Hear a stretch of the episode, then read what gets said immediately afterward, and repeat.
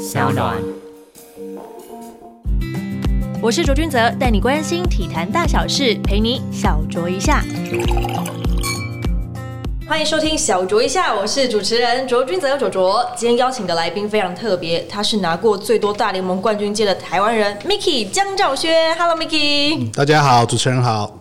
这样说，听众可能还不是很了解米奇的背景。先为大家介绍一下，他从二零零七年就在波士顿红袜队的体系中工作，担任过林旺义、黄志祥、陈家驹、林哲轩、蒋志贤以及林泽伟等人的翻译，也是红袜小联盟的一垒指导教练。有没有需要为这个背景做一些补充呢？米奇？可以啊，就是嗯，我一开始是以翻译的身份进到红袜队工作。就像你刚刚说的，家居啊、望义、志祥、志贤、哲轩跟子伟，嗯，我们都曾经在球场上合作过，也曾经担任他们的翻译。那在二零一三年球季结束之后，球队正式把我的 title 改成教练，小联盟教练兼翻译。嗯，那事实上，我在二零零九年开始，就是我的第三年工作的时候呢，他们就希望给我的薪水能够得到多一点的回馈，所以他们说，我觉得我们可以把你训练往教练的方向走，因为毕竟你如果只当翻译的话，你协助的是两位、三位、四位的台湾选手，那如果你可以胜任教练的工作，你可以帮我们名单上剩下的二十几位选手，帮助他们更好，那何乐而不为？有能力的人就是会被看见。不看他。不过，在你成为翻译跟教练之前，你自己本身就很喜欢棒球吗？因为对于可能一般的听众或者是运动迷来说，对你的了解就是在新闻上面，就是担任翻译啊、教练等等。不过在这之前，到底你做了哪些事情，让你喜欢棒球、热爱棒球，甚至是因此而踏上这条路呢？哇，这个说来话长，那我就长话短说。好，我从小就是很喜欢运动，那。棒球是我最喜欢玩的运动，启蒙时间蛮早的，大概在小学之前我就喜欢这项运动。我有时间的话，我会看报纸，收集简报，各大报体育版，听岳阳转播。很少很少机会有现场的电视转播，但是我不会放过机会。所以那，在我年纪很小的时候，也许我的血液里面真的是有爱棒球的因子。那当然，我也喜欢玩其他的运动，像篮球啊、桌球啊，就喜欢玩。所以棒球在我的 DNA 里面，在我的血液里面。嗯哼。然后一直到有机会出国帮红花的工作，我才觉得哦，我有机会跟棒球连接在一起，这是一个呃蛮特殊的一个缘分。通常会这么喜欢棒球的小孩子，都会有一个梦想，说或许自己可以成为选手。你自己没有想过说自己想要成为职业棒球选手吗？有哎，我在小学的时候，同学里面就是我带头。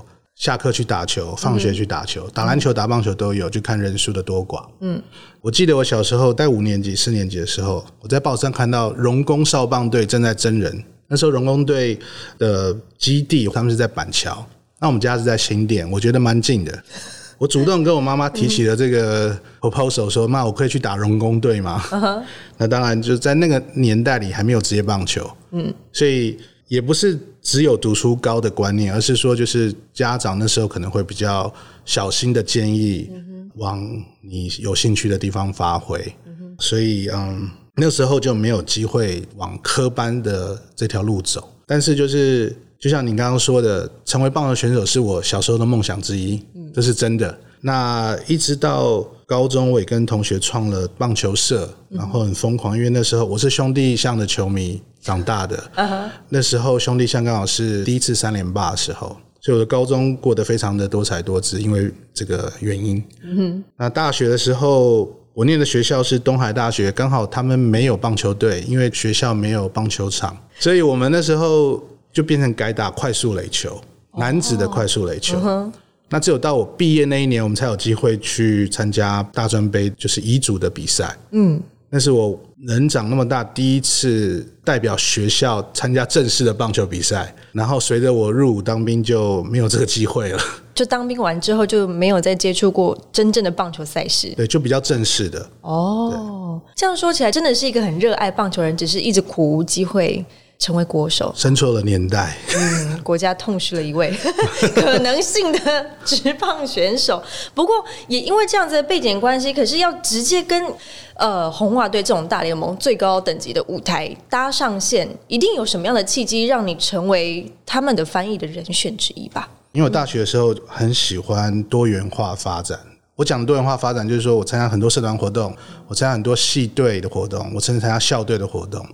这些的经验让我有看事情有不同的视野。那我学习到就是，尤其团队运动跟团体一起工作的要注意的地方。那我自己也去参加了垒球裁判的讲习营，然后我出国前我参加中华职棒的记录讲习营。就是我有兴趣时，我会持续的去往这方面去接触。只是我没有想到。刚好有个机缘，在我美国念完书之后，我正在找工作的时候，红袜对真中文翻译的这个广告被我同学看到，还不是我自己看到的。他传那个链接给我，我就下定决心，我去试试看。给当时还在美国读书的你嘛？那个时候。但甄选的过程当中，除了要跟红袜的高层一定会经过什么考核啊，或是面谈之类的，那跟台湾选手的接触这部分呢，是之后才开始认识他们，还是之前就已经有过于接触了呢？那时候他问了问，就说你懂不懂棒球啊？你跟棒球的渊源啊？不然的话，你寄一些你打棒球的照片给我。那为什么没有那些最多？因为我没办法当选手嘛，所以我就一定要留念很多很多照片。是的，是的。要去听一些讲习的一些可能有证书之类的，然后参与经验。对，我就是把那些资料收集好以后，提供给当初面试我的人。嗯哼。那他觉得说，哎，这个好像有一点点概念哦。嗯。那我们就用它吧。那在我接到他们提出的这个合约之后，大概只有十天的时间准备，嗯，要往春训报道。十天啊？对。好短哦，是，他们是非常的爱你，对于你的资历非常的肯定。嗯，很幸运，可能前面的都没有谈好这样子。然后那时候就开始看我们到底我会一起工作的对象有哪些人。嗯哼，在那个时候是林旺义、黄志祥跟蒋志贤。当然，对最多的这个交流跟沟通也是我们认识之后，在球队一起工作的这段时间。嗯哼，就你在加入红花体系之后，才开始了解台湾选手的部分。我们先撇除台湾选手，先不来谈。我想要从你的视角来跟大家分享一下，你眼中的大小联盟到底差别是什么？简单的说，这是一个金字塔。金字塔。对，那大家都知道，就是越往顶端是属于在这个领域上最顶尖的。那同时，我简单讲，为什么人家称小联盟是农场？举个最简单的例子来讲，好，我们现在很多小农。有机对，然后甚至比较高品质的这个肉类、畜产类，都是这样子。就是你有一个很大的圈子去饲养他们，然后你希望有一天他们长大的时候可以提供任何方面服务，就是我们要使用它们，或者是我们要把它拿来做其他的用途。我们希望我们拿到是最好的。嗯，那在这段时间，你对它的灌溉、饲养，甚至让它运动，就是为了让它成为最好的精英中的精英。是的。所以选手在小联盟也是这样子，嗯哼，然后它带有一个去无存精的过程，一个简单的筛选，嗯哼，不见得是技术上，同时也是心理层面的能力挑战。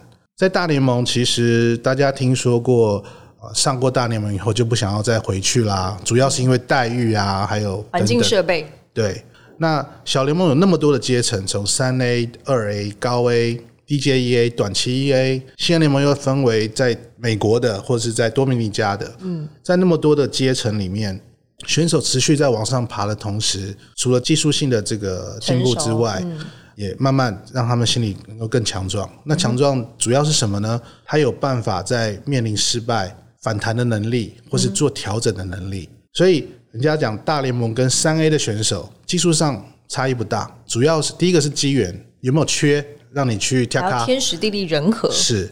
那另外一个就是考验自己在心理层面上你的适应能力，能不能够及时做调整？做的调整是为了球队跟为你自己同时的调整，嗯，而不是只是为了自己表现，让人家看到你有能力这种调整。因为毕竟棒球是一个团队运动，是。所以你能够帮助球队赢球，你就是可能是球队不可或缺的要角。在那么多小联盟，你刚刚分享其实有那么多的层级，那你也看过这么多的选手。我想要问米奇的是，在哪个阶段的选手的心理层面是最挣扎的？我觉得是最下面跟最接近金字塔顶端，反正中间那一层还好。对，就最下面是很想要急于表现，然后苦等机会。然后最接近的三 A 那个，可能就是天哪，怎么还没有轮到我？我好想上去，是这样的感觉没错，主持人讲完全就是这个样子。举个简单的例子来讲，大学，大家进大学之前，你抱的是什么期待？对。我我不知道我在大学我要做什么事情，哦，我很想要做这个做那个，兴奋感，对，新兴奋多过于压力，但是你的心里是浮动的。嗯哼，等到你大三、大四，甚至大五，你要准备面临毕业的时候，我要出国念书，我要继续深造，还是我要工作？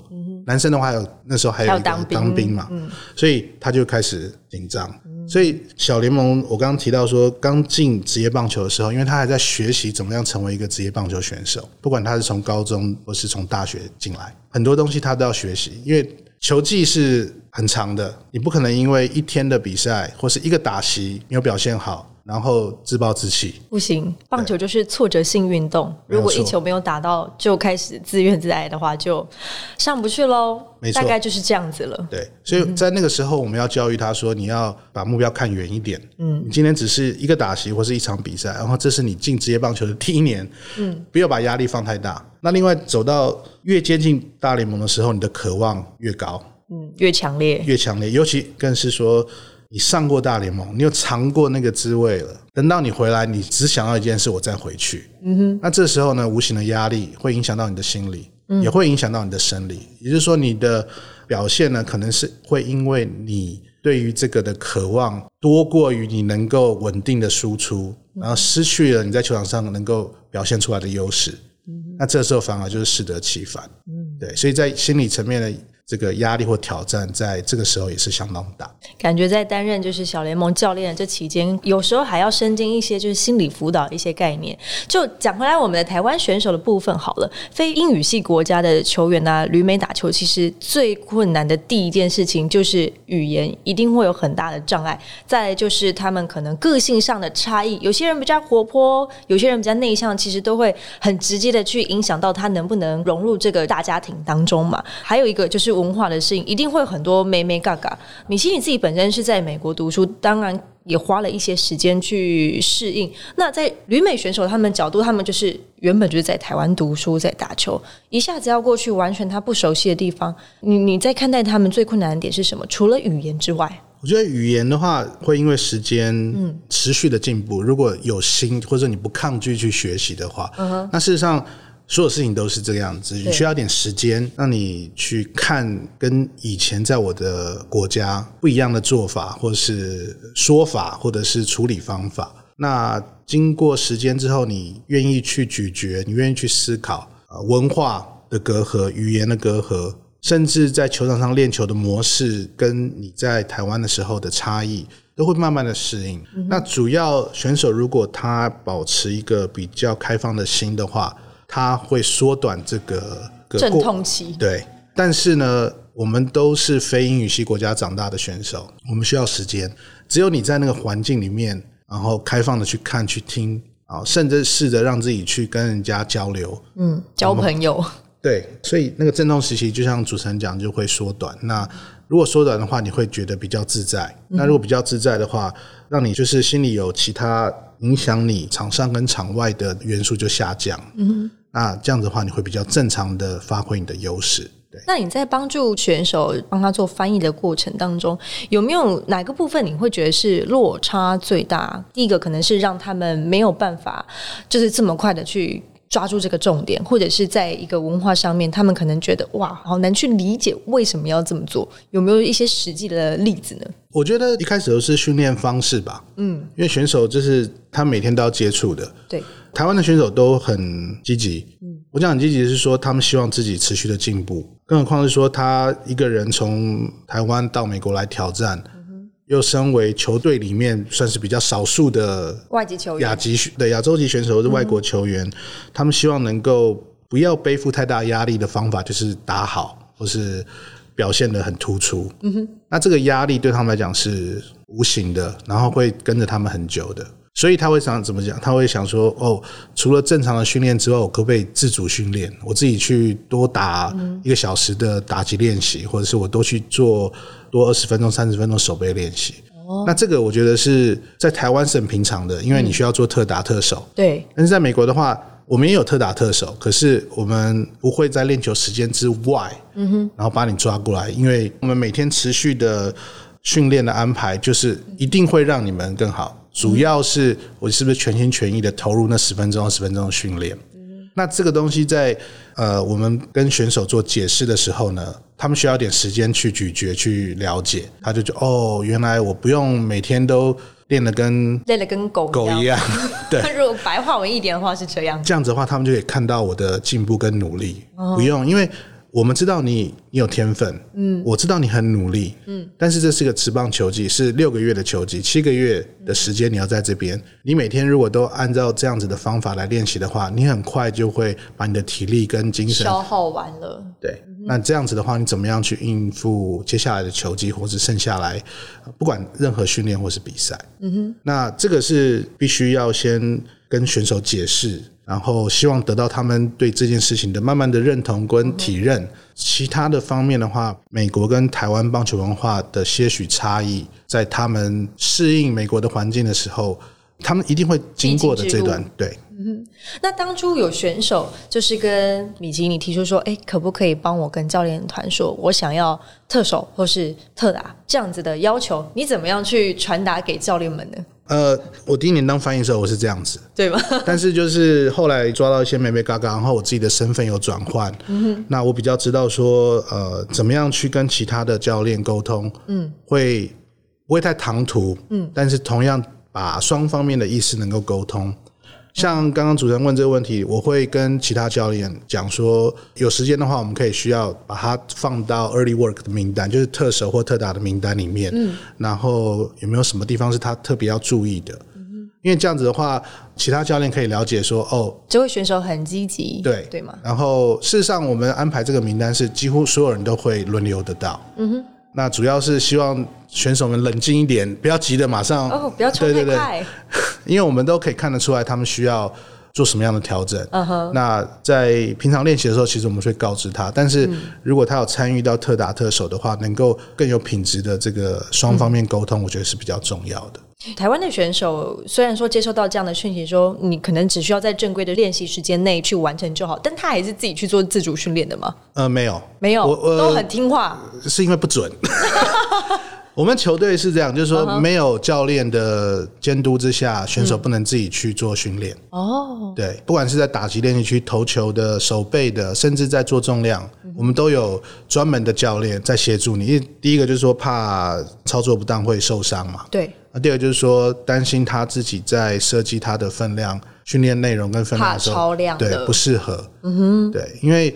美国不管做任何的规划，体能或者是重量的规划，我们都是有经过设计的，不见得是最完美的，但是就是我们这样设计是有它的原因，所以我们希望选手能够了解我们的 program，然后认同我们的 program，然后只要 follow the program，一定会进步。那就像我们常常我们在心理层面跟选手建议的，今年我相信很多听众有听过或者主持人听过百分之一的理论，就是你每天只要比前一天进步百分之一。一三百六十五天之后，你比现在好了三十七倍。对对，所以这个是一个很小的进步，但是在长期累积之后呢，你会发现有很大的不一样。那我们希望选手能够相信这一点，因为相信这个 program，然后你相信你做的方法，时间一到，你就会看得到成果。有了，我们在观察紫薇的状况之下，它是非常融入红瓦体系的。然后，因为最近其实有一些嗯周刊的风波嘛，在聊到翻译这个工作，嗯是比较多意见跟纷纷扰扰的。但是就会让人家好奇说，翻译这样子的工作，除了在帮助选手跟教练团做沟通之外，也把球团的一些相关规定让选手们很清楚的了解。之外呢，有没有什么工作上面还是需要翻译来帮忙打点？比方说生活上的各式各样的一些情况呢？就是我们可以想到的，尤其在选手第一年，嗯，哦，到美国的时候呢，那个真的就是保姆无助，对，因为他保姆人生地不熟，他什么也不清楚，可能语言也还没有到那个程度可以去做沟通，或是自己去，比如说你去办手机啊，嗯，银行开户啊，办社会安全码啊、等等的。所以第一年、第二年的时候，我觉得选手是最需要有同个语言的翻译、教练、防护员，不管任何什么，只要你球队你需要有朋友，对，有这样子的人能够在他身边带领他走过这段时间，嗯哼，是很重要的。所以呃，我个人觉得，如果一个大联盟球队你把选手从台湾远渡重洋的带到美国，你需要提供给他这样子的资源，不然的话。你怎么期待他能够表现出你期待的这个目标？对啊，因为光是处理这些你刚刚听到的安全卡这些东西，其实就已经够费神了。对，所以翻译也要帮忙协助这样的工作，对不对？在头一两年的时候，尤其是开户这些小事是一次性的，嗯，毕竟还是有语言的隔阂，球队会有可以协助的助理啊。毕竟如果你没有办法跟他沟通的话，你要花比较多的时间啊，把这件事情做好。嗯，所以如果有说同一个语言的。人可以协助翻译，不管他的身份是什么，教练。防护员就像我刚刚说的，或者全职翻译都可以。嗯，呃，我觉得对选手是有利的，是有帮助的。然后相对来讲，对球队也是有帮助。像这样子帮助球员在第一两年可能去适应，可能你要当一个保姆、导游，或者是一些行政处理上的，有点像小秘书这样概念。这个有列在你的合约当中吗？工作合约中？没没有那么没有那么仔细这样子，没有那么仔细。对对，就是想到看到就嗯，还是帮一下。对，这样的概念。对，因为我目前就是说。也有做教练的工作嘛，所以说在球场上的时候，我可能我是负责教捕手的，或者在比赛的时候我是一垒教练，或者我我没有站一垒的话，我可能是板凳教练，我要看我们的球探报告，我没有那么多时间带着他在我旁边，就是跟他解释所有的东西的时候，那这个时候会有一些。不是缺点，反而是优点。你鼓励他跟队友做交流。你先不要吵我，你先去旁边问旁边的人，好吗？先旁边忙。没有，就是说对选手来讲是一个可以挑战他们自己，可以往前跨一步，试着跟队友或者其他教练做沟通。那比赛结束之后，或者是在练球比赛时候的闲暇之余，我有机会的话，我会特地跟他们提，比如说特别有什么地方要注意的，甚至我们一起出去吃饭，那时候最放松的时候，我们就可以比较自在的，就是分享想法，或者是说，比如教他怎么点餐呐，或者说你要怎么样回应会比较好，或者说你在签你的刷卡的时候，你要怎么签呐，你要怎么写小费啊。这些东西都是天哪，好 detail 哦，太温馨了，非常体贴。利用一些时间还是可以做得到呃这些东西。那选手也很聪明，年轻嘛，嗯，那学过一次两次之后，他们其实也知道，嗯，那对他们来来讲也是进步成熟的一个迹象，嗯，那对他们的。球场上的发展，我相信是有帮助的，因为他不用花太多时间去担心一些小事情。嗯，没错。那米奇，你自己在跟这些台湾选手，我刚刚上述列了这么多人当中，有没有发生过什么比较有趣的互动呢？有趣互动其实通常会发生在两支有台湾选手球队对抗的时候。哦，他们看到彼此有点那种泪眼汪汪，对对对对，终于见到了这样子吗？因为他们平常就是，当然在台湾大家都是学长学弟吧，都是队友或者是对抗，但是在国外这个机会太难得，嗯，对吧？我觉得就是有趣的时候都是大家聚在一起的时候，然后我们会就是交流在不同球队的想法，嗯，那那个是遇到比较有趣的事情。嗯哼，一定要跟这些选手们够熟悉、够了解，才有办法可以见到就是选手们的这一面嘛。那我也想请米奇来跟大家谈一下，就是说，因为刚刚聊的其实都是翻译的工作跟选手们的一些互动。如果说是在呃小联盟教练，是什么样的时间点让红袜的高层们觉得说？好像是时候可以让你做更多事情，不只是担任选手们的翻译，因为他们可能看到了你更多的潜能。嗯，在什么样的情况之下，一定有某一样的事情是让他们觉得他们很肯定你。因为就是我被录取的时候，我们球队在美国这边只有我一个会讲中文嘛。嗯，所以当然想当然翻译是我最主要的工作，但是呢，在我的第一年的工作时期，我就开始了做一些教练在球场上会做的实体工作，比如说喂球、丢打击练习，然后呃打滚地球啊、打高飞球啊，让野手做手背练习。那个时候对我来讲是一个很新奇的尝试啊。那我还很多次就是自己找时间去练习。没有人帮我，我自己把球打出去，我还自己我设一个网子在那边，我就往那边打，然后打歪了我就自己把它捡回来，就是利用中午休息的时候。你给自己一个特打跟特守的训练，呃是的，是的，这是必要的。嗯哼，那就是这样做，这些东西都是纯帮忙了。嗯，就是就我的工作，呃，合约上没有明定要做这些事。没有没有，就是我觉得我可以协助的地方，我做没有问题。嗯哼，那就像我说的，在第三年之后呢，他们觉得呃可以试着让我走这方面，所以他们一开始就让我当一垒的指导教练。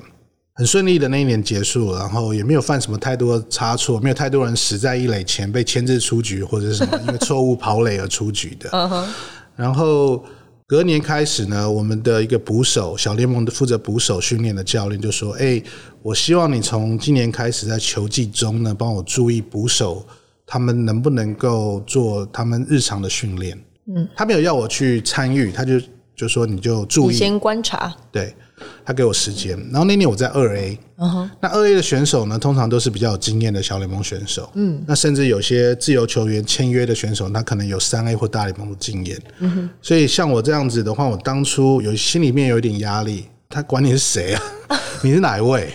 居然要观察我，对对对，所以本职学的很重要，嗯，那更何况我自己没有打过职业棒球的经验，甚至我他也不知道我是不是科班的，嗯哼，所以我那一年在这个方面我其实蛮挣扎的，我可不可以做？那我能做得到吗？然后后来呢？接下来几年，那个教练就开始，哎，春训的时候、秋训的时候，你就跟着我；嗯哼捕手训练你就跟着我，他就带着我去当他的助理。嗯哼那一直到两年前的春训，因为那位捕手教练被拉到大联盟春训营去帮忙带大联盟的捕手，然后他就告诉我们的农场总监说：“我觉得小联盟的捕手训练交给 Miki 来做。嗯哼哇，就变成你全权的参与了耶。”对，嗯哼，那农场总监就说：“好啊，我们试试看。”那当然，我一开始会紧张啊，在准备啊什么的。肯定的啊，选手都不认识你的情况之下要去做这件事情，对，所以那个时候其实我给自己的压力有点大，嗯哼，但是大也没有用，你就只能做，嗯哼。那我觉得还好是前几年跟在我们那个教练旁边，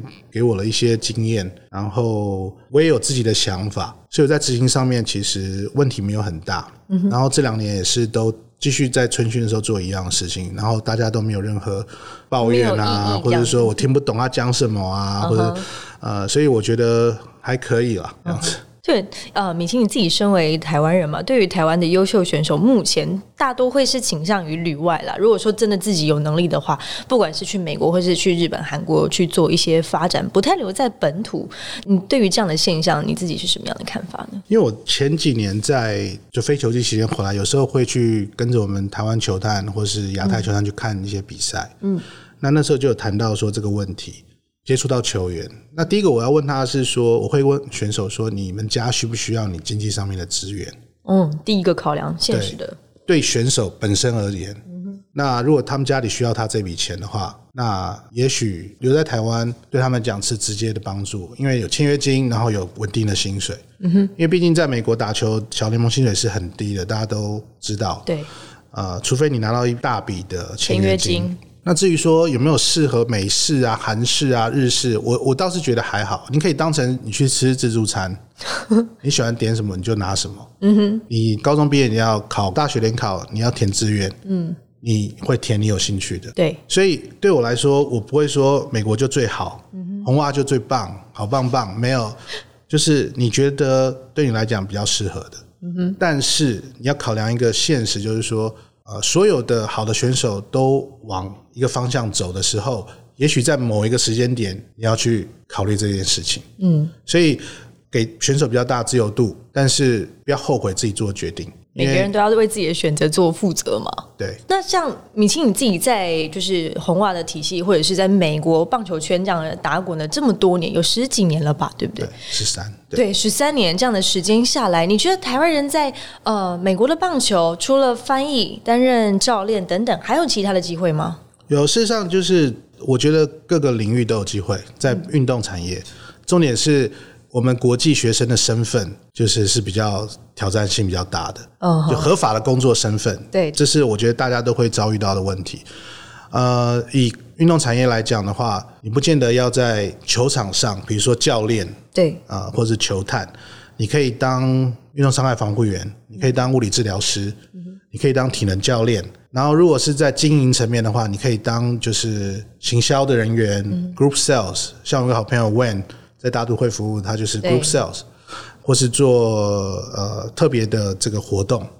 那甚至经纪公司的服务也，我觉得选择性是蛮广的。但主要我们的最大的敌人就是合法工作身份，哦，申请下来其实是比较困难的。比较困难的。嗯哼，因为雇主要帮你提供这个东西，你要去证明说你有能力去取代本国人，哦他们才能够你一定要够优秀，而且那优秀不只是一般的而已。可以这么说。嗯，对。其实你的工作是很多很多棒球迷啦，或者是对运动产业有兴趣的人非常非常羡慕的工作。其实包括我在内，我也觉得非常羡慕米奇的工作。可是也因为你的工作，才开启我的另外一个想法。我会觉得说，喜欢棒球其实会有很多不一样的投入的方式，像米奇这样子，也是一个很棒的一个切入点。如果可以用另外一种方式来接近自己所爱的、热爱的，就像你这样子，可以用更广的视野来看待。